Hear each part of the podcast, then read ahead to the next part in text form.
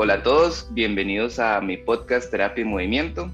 Hoy tengo el honor de tener a Erika Cyrus. Eh, Erika fue de mis primeros clientes de personal, fue profesora mía de la universidad, ha sido mi mentora en todos estos años de ser fisio y me siento súper agradecido de tenerla conmigo hablando de un tema que nos interesa mucho a los dos y de los que hemos aprendido un montón. Bienvenida, Erika. Buenos días, Rolando. Un gusto para mí, un honor que me hayas invitado y compartir con vos este, y habernos, estarnos acompañando durante tantos años a lo largo de nuestra vida profesional también. Qué bonito. Muchas gracias por la invitación. Gracias a vos. Eh, bueno, vamos a hacer una, una, introducción al tema porque es, es, un tema bien interesante para fisios, entrenadores y pacientes. Vamos a hablar sobre dolor como el aspecto general, entender un poco qué es dolor, qué, qué es lo que experimentamos cuando tenemos dolor. Vamos a hablar un poco de cómo podemos trabajar ese dolor a través del ejercicio físico y después les vamos a dar algunos tips.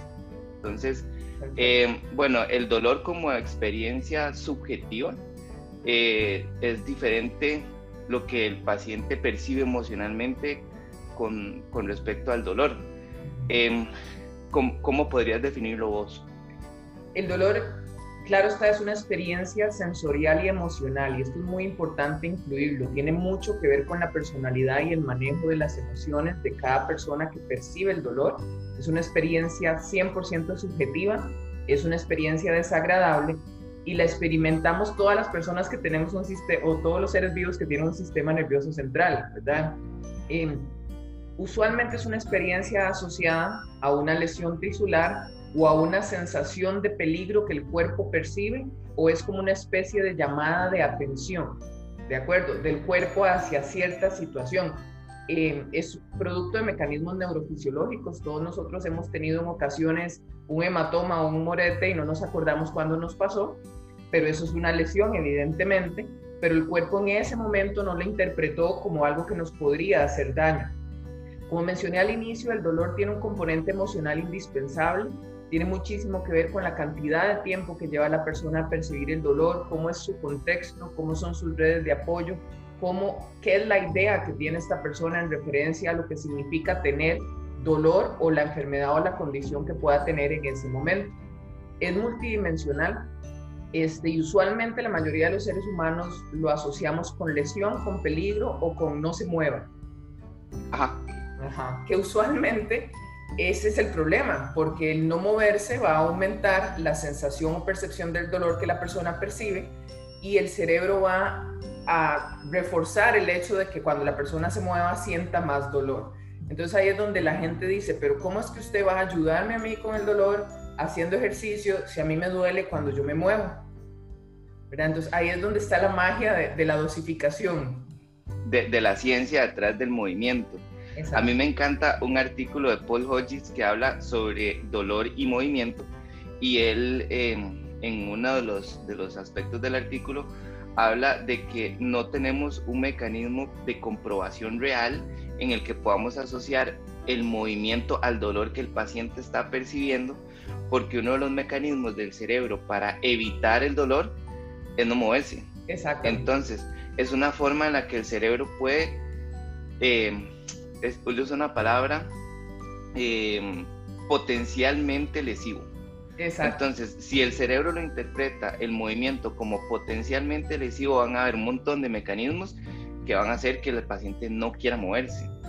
Entonces, volvemos a un punto esencial del ejercicio físico, que sería la exposición gradual a la carga como mecanismo de trabajo.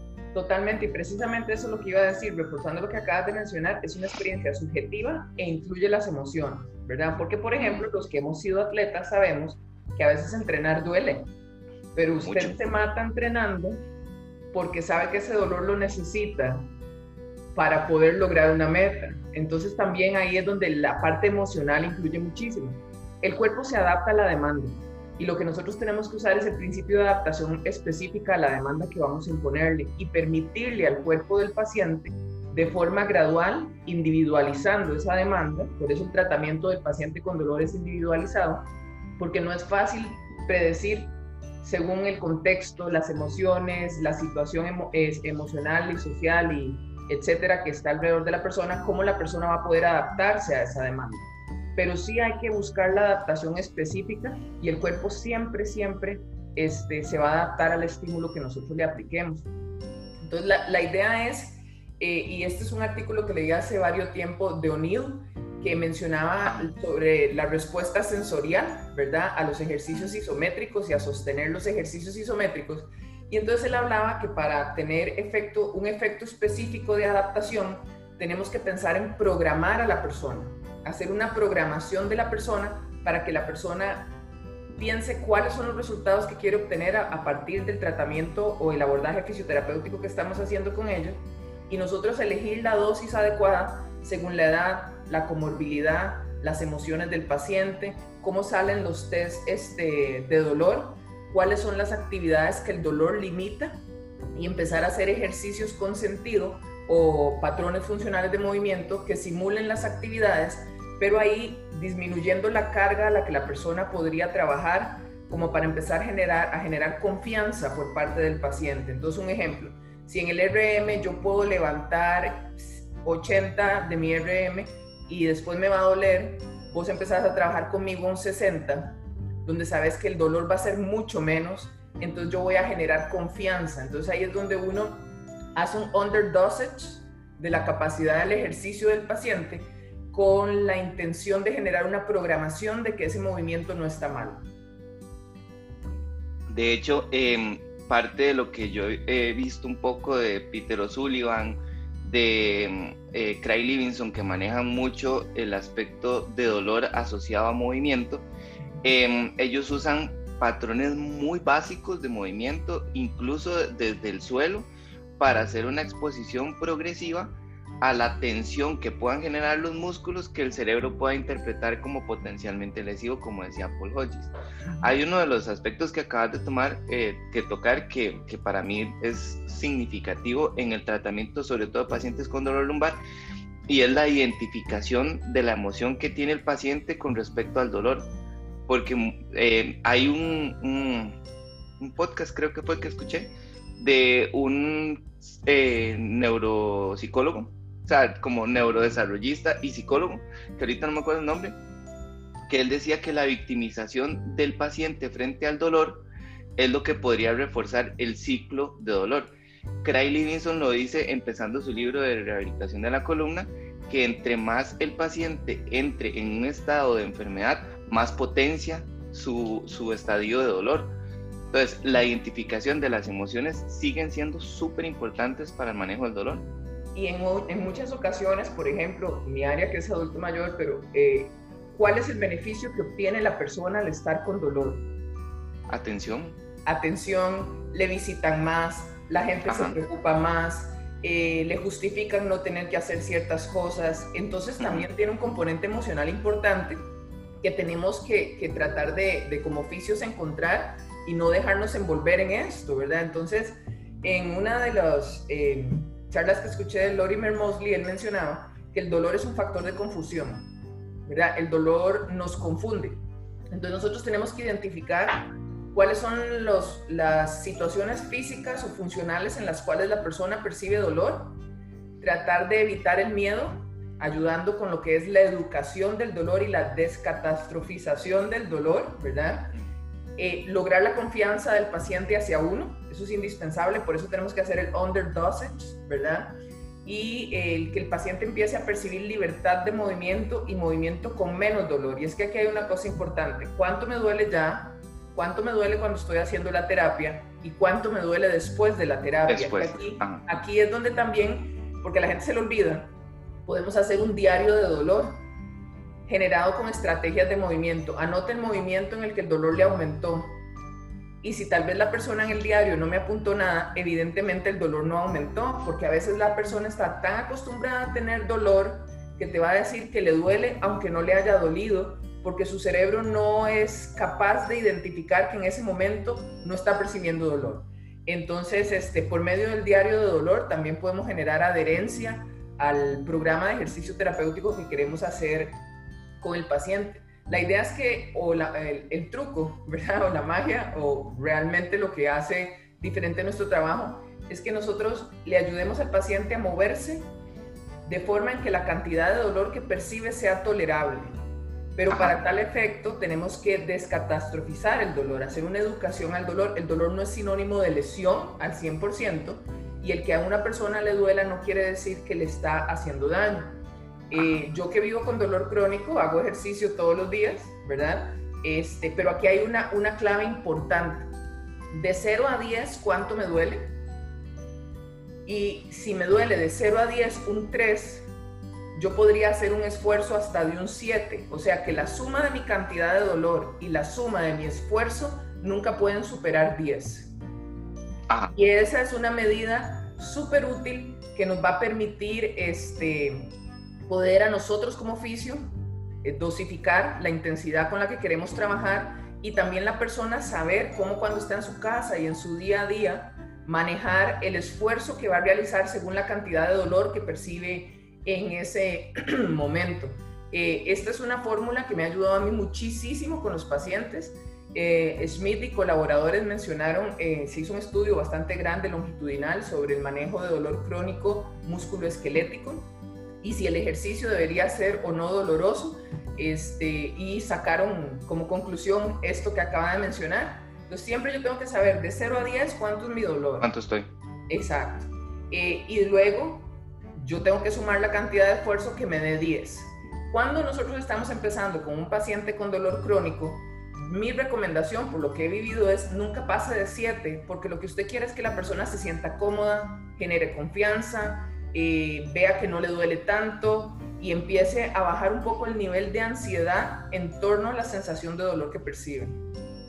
Yo tengo un programa para pacientes con dolor lumbar que se llama Spine Reload y la, el, el eje de la dosificación de las cargas semanales es un diario que el paciente tiene que llenar de cómo se despierta con dolor, cómo pasa su día con dolor y qué respuesta dolorosa tiene al ejercicio que se va programando por semana. Entonces hemos encontrado que muchos pacientes se despiertan con dolor y a los dos días de ser conscientes de cómo me despierto, realmente no tienen dolor. Porque y eso es súper gratificante, ¿sí? Vos te acostumbras, entonces vos pensás que siempre tenés dolor. Y aquí es donde este diario de dolor o el que nosotros como fisioterapeutas podamos manejar la carga óptima y logremos las adaptaciones, las adaptaciones fisiológicas y tisulares necesarias en el paciente, este, nos va a permitir que también haya adaptación hacia la sensación de dolor que el paciente percibe y también va a desmitificar el riesgo de lo que el dolor significa. Siempre debemos hacer que el paciente se mantenga dentro de los niveles de dolor aceptable. Por ejemplo, un paciente con artrosis eh, de rodilla o de cadera, como son muchos de los adultos mayores, eh, y una artrosis severa, mientras espera el momento de su reemplazo articular, sabe que va a tener que aprender a vivir con un dolor entre 2 y 4. Pero ese dolor entre 2 y 4 no es un dolor limitante, no es un dolor incapacitante, no es un dolor que lo va, le va a generar una deficiencia específica. Si educamos al paciente y, hacemos el, y le damos la posibilidad a su cuerpo de que se adapte a, fisiológicamente, fortalecemos su musculatura periarticular, y mejoramos también su capacidad cardiovascular. A partir de ahí, entonces ya nuestro paciente va a percibir ese dolor, pero no lo va a ver como una amenaza. Y la clave está en que nada de lo que yo haga debe aumentarme la sensación de dolor que yo puedo manejar.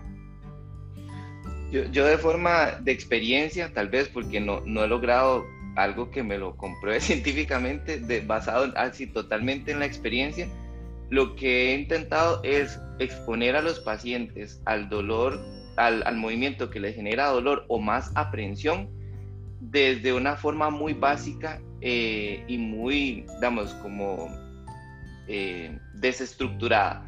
Por ejemplo, la mayoría de los pacientes con dolor lumbar cuando van a coger algo del suelo siempre tienen o miedo que les vaya a doler o dolor o eh, potencialmente riesgo de tener dolor.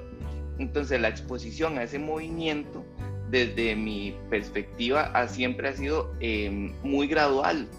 Entonces, si yo los pongo a trabajar boca arriba, boca abajo, hacer respiraciones, generar control del tronco y exponer la flexión del tronco hincado, donde hay menos posibilidad de que sientan dolor y tienen mucho más control, ha sido mucho más em, rápido el proceso de introducir un peso muerto, de introducir en general una bisagra, que si lo hago de pie y enfrentando al paciente a esa situación riesgosa. Entonces, pues creo que, la...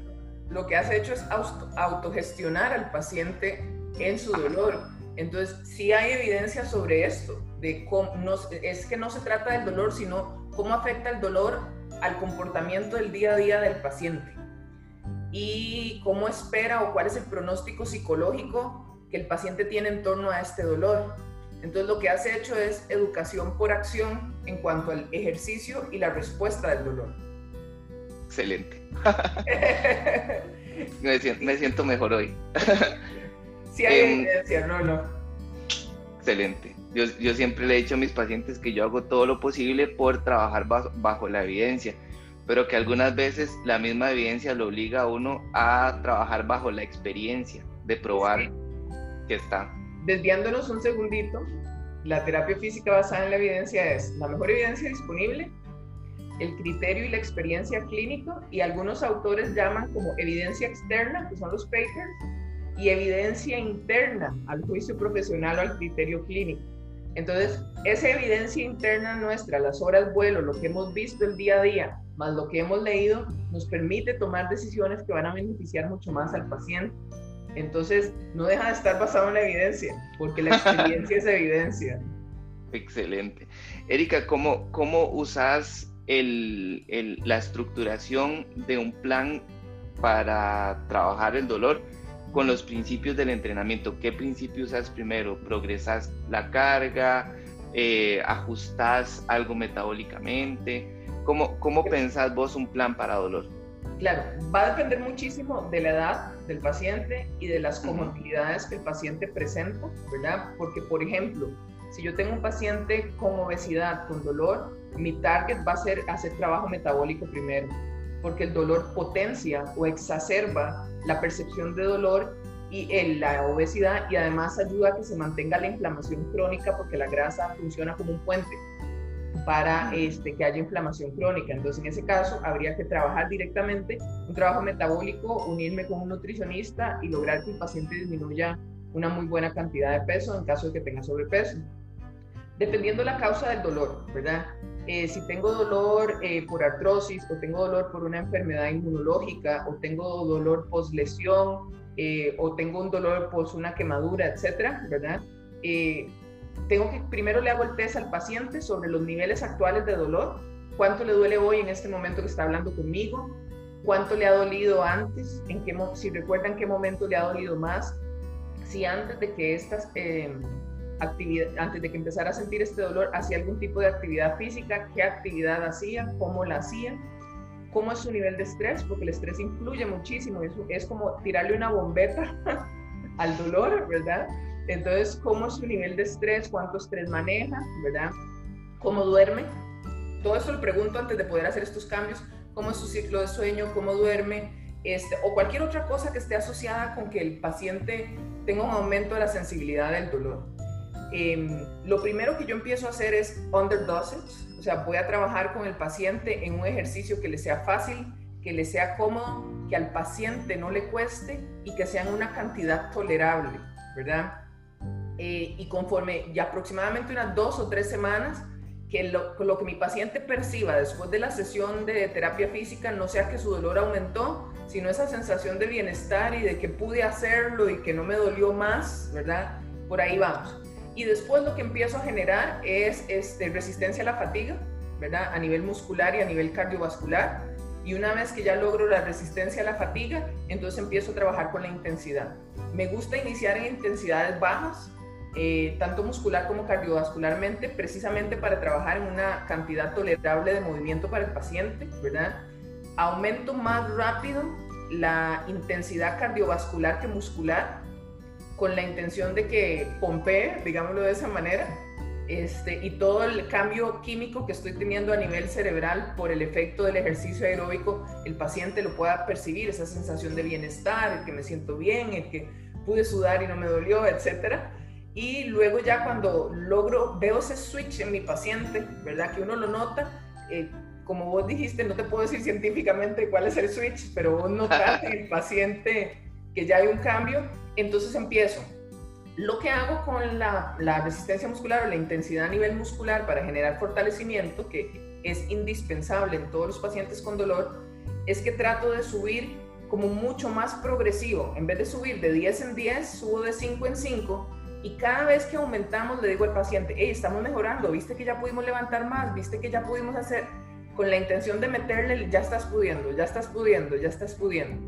Em, y también, por ejemplo, hay que recordar una cosa en cuanto a, a la carga, ¿verdad? La carga no solamente es la intensidad que yo le voy a poner al paciente, eh, no solamente es esto, sino que la carga también es vida, es sueño, es estrés, son problemas que el paciente puede tener. Entonces nosotros tenemos que considerar y siempre tomarnos unos 5 o 10 minutos para hablar con el paciente al inicio eh, y hacer modificaciones. Si yo trabajo una carga mayor a la capacidad, puedo lesionar al paciente. Y en ocasiones uno dice, no, pero si yo ya hice todos los tests, mi paciente puede levantar esto. Pero la carga no solo es el entrenamiento, la intensidad o las pesas. Eh, la carga tenemos que verla dentro desde el punto de vista biopsicosocial. Es estrés, es vida, es sueño, es enfermedad, son preocupaciones, son deudas, etcétera, ¿verdad? Que eso nosotros le llamamos entrenamiento invisible. Exacto. Entonces, si mi paciente viene y lo llamaron por la tarjeta y lo terminó la novia y se le estalló la llanta al carro, aunque hace dos días hayamos hecho cierta carga de trabajo, hoy yo tengo que hacer una carga menor a la capacidad para trabajar en prevención y continuar con la adherencia de mi paciente. Porque carga mayor a la capacidad va a ser lesión. Carga igual o menor a la capacidad de rehabilitación y carga menor a la capacidad va a ser prevención. Entonces nosotros tenemos que trabajar en estos aspectos y entender que el entorno, la vida y la parte psicosocial del paciente o el abordaje integral influye muchísimo en lo que es el desarrollo del dolor. Continuando con lo que me preguntaste, hay modificaciones que, usualmente aplico cuando el paciente tiene dolor. Eh, puedo aumentar el tiempo de descanso entre series, ¿verdad? Eh, puedo cambiar el tipo de contracción isométrico, que es una contracción analgésica por excelencia. Puedo disminuir un poco el peso, disminuir el rango de movimiento, generar apoyo, asistencia, cambiar la velocidad, ¿verdad? Eh, todo esto también para que la persona no sienta que estamos teniendo una regresión, sino que, y, y, ahí es donde las palabras de uno como oficio influyen mucho. Yo no le voy a llegar a decir al paciente, hoy vamos a hacer esto porque hoy usted no puede, bla, bla, bla, porque ya literalmente echa a perder todo el avance, ¿verdad? Entonces lo que hay que hacer es como, hoy vamos a cambiar un poco la sesión de ejercicio y vamos a probar esto nuevo, ¿verdad? Aunque vos sepas... Siempre en positivo. Exacto, aunque vos sepas que lo que estás haciendo es bajando la carga porque la persona está ponchada.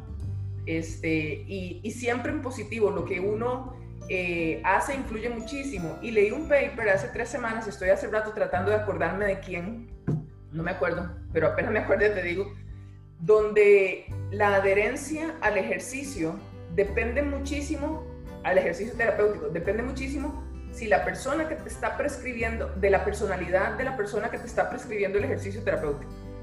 O sea, cómo vos te ves, cómo vos te expresas, cómo vos te manejas en torno al ejercicio alrededor de tu paciente, influye hasta un 60% en la adherencia del paciente al ejercicio. Entonces, si usted le dice, bueno, hoy no hagamos esto porque hoy tiene dolor, lo echaste a perder. Ajá. Sí, esa es una estrategia que yo he usado un montón. A mí me llama poderosamente la atención cuando hablamos de ejercicio, que, bueno, de, mi formación como promotor de la salud, llevamos prescripción del ejercicio pensando en atletas, deporte intenso, eh, competitivo y con curvas y mesociclos y todo eso. Cuando nosotros nos daban los principios del entrenamiento, yo pensaba que esos eh, principios de entrenamiento solo se podían aplicar para acondicionamiento físico. Eh,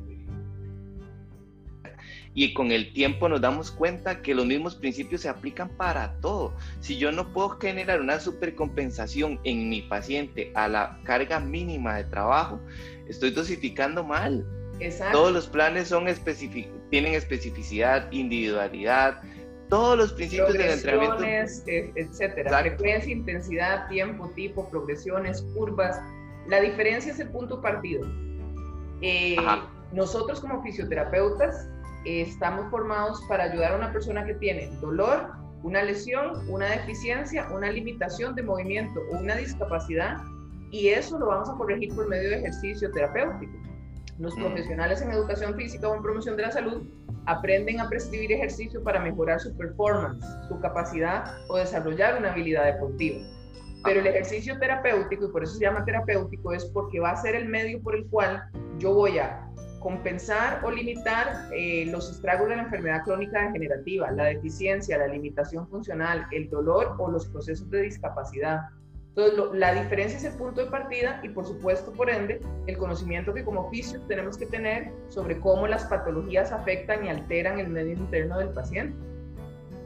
Esta parte me parece riquísima tocarla porque cuando nosotros salimos de la universidad pensamos que ejercicio terapéutico es haga acostado boca arriba una extensión de rodilla isométrica y quédese ahí y entre más vamos avanzando en el camino entendemos que progresar la carga, que cuantificar la carga, que entender el principio básico de carga es lo que nos va a dar a nosotros éxito en el proceso. Exacto. Bueno, de hecho, el, la fisioterapia ha avanzado muchísimo, los programas también, y ahora en la proceso de formación, pues los chicos llevan prescripción del ejercicio, y ahora en los cursos de ejercicios terapéuticos y en las aplicadas aprenden cómo prescribir o dosificar ejercicio para enfermedades crónicas, etcétera e incluso hasta cómo trabajar con una persona obesa desde el punto de vista metabólico, considerando nosotros cómo la obesidad afecta eh, la parte cardiovascular, articular, etc.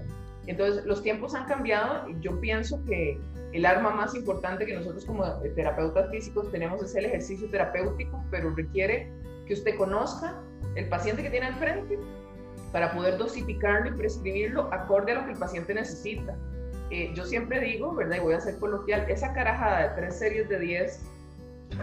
ya, ya pasó. eso no, ¿verdad? Este, tres series de 10 no hace nada. O usar la Teraban eh, amarilla. Puede que yo tenga un paciente frágil, adulto mayor de 80 años, con quien empiece con la Teraban amarilla. Pero injustificable que seis semanas después yo siga con la Teraban amarilla con el paciente. Debe haber o que entre sus herramientas solo haya una Teraban amarilla. ¿sí? a menos. Pero la, la diferencia está en que a veces al fisio se le olvida que el cuerpo se adapta al estímulo y que debe haber progresión para que hayan adaptaciones fisiológicas, porque si el paciente sigue haciendo el mismo ejercicio, al final va a ser como lavarse los dientes, no va a significar mayor cosa. Exactamente. Qué rico, esto siempre había querido hablarlo porque a mí me, me había costado aterrizarlo en palabras Em, la forma en la que nosotros deberíamos de entender el movimiento global desde la lesión, desde el performance, desde la salud, porque incluso el hecho de podernos mover de forma cuantificada nos va a seguir mejorando la salud durante el pues, tiempo. Yo te voy a contar una experiencia que medio comentamos ayer. Fui a, compartir con unas personas que tenían espondilitis anquilosante que no podían moverse, ¿verdad? Mucho y demás. Y a la mitad de de la conversa que tenía con ellos como fisioterapeuta, eh, yo les dije que yo también tenía la patología y no lo podían creer, ¿verdad? Entonces yo les dije, la diferencia es que yo como fisioterapeuta hay momentos en los que obviamente voy a depender de otros colegas para que me ayuden según el estadio en el que estén. Pero si yo tengo un dolor de 7, me monto en la bici estacionaria que está ahí atrás y voy sin carga al suavecito, pero la hora que me toca ese día, este, específicamente, ¿qué se hace? No voy a ponerme a hacer tres series de 10 de un ejercicio, pero sé que esa patología afecta la capacidad cardíaca, tengo que meterle cardio aeróbico. Eh, sé que esta patología genera este, limitación de movimiento, trabajo movilidad todos los días. Siempre con esta fórmula de que yo, mi, mi esfuerzo y mi dolor no sumen más de 10. Al final, después de 8 años, solamente un fisio podría notar que sí tengo cierta alteración postural porque la cabeza hacia adelante y demás. Pero si vos me ves, igual me monto en una bici, igual hago esto, aquello y lo otro, y no hay truco. El, el único truco es la terapia física y la dosificación correcta del ejercicio. Y aquí es donde yo me pongo a pensar que tantas personas viven con dolor crónico en nuestro país y en el mundo, y, es, y somos nosotros los que podríamos ayudarle a esa persona a tener una mejor calidad de vida porque vivir con dolor crónico le cambia la vida a la gente, totalmente. Le cambia la personalidad, le cambia el entorno, sus amigos se van, o sea, cambia totalmente y el que nosotros podamos educar por el dolor y por medio de lo que sabemos hacer con el ejercicio terapéutico, ayudarle a una persona a ser más funcional a pesar de su dolor crónico y que pueda aprender a vivir con dolor, eh, le cambia la vida. Eh, tenemos que perder el miedo como fisioterapeutas de atender a personas con dolor crónico, porque sí es posible llevarlos a una, a una etapa en la que esa persona puede ser funcional, puede estar bien y puede vivir feliz manejando su dolor y siendo educado con el dolor. Yo pienso que hay, hay varios aspectos que podemos reforzar como oficios a, a nuestra comunidad de fisioterapeutas y es empatizarnos un poco más con, con la realidad del dolor. Entender que el paciente hay días que no la va a pasar bien y que su familia no lo está entendiendo. Y eso va a jugar un rol importantísimo en la consistencia y en la constancia que el paciente quiera tener al programa de trabajo. Entonces, si la familia está metida en el juego, el, el partido es muy difícil perderlo. Pero si la familia no está en el mismo patín que el paciente, ahí vamos a tener problemas. Es muy difícil, pero ahí, ah, porque a veces pasa, eh, y voy a usar tu ejemplo, si la familia está metida en el juego, el partido lo ganamos. Pero si la familia no está metida en el juego, por lo menos que no nos haga barra en contra. Sí. ¿Verdad? Que no nos piten en contra. Exactamente.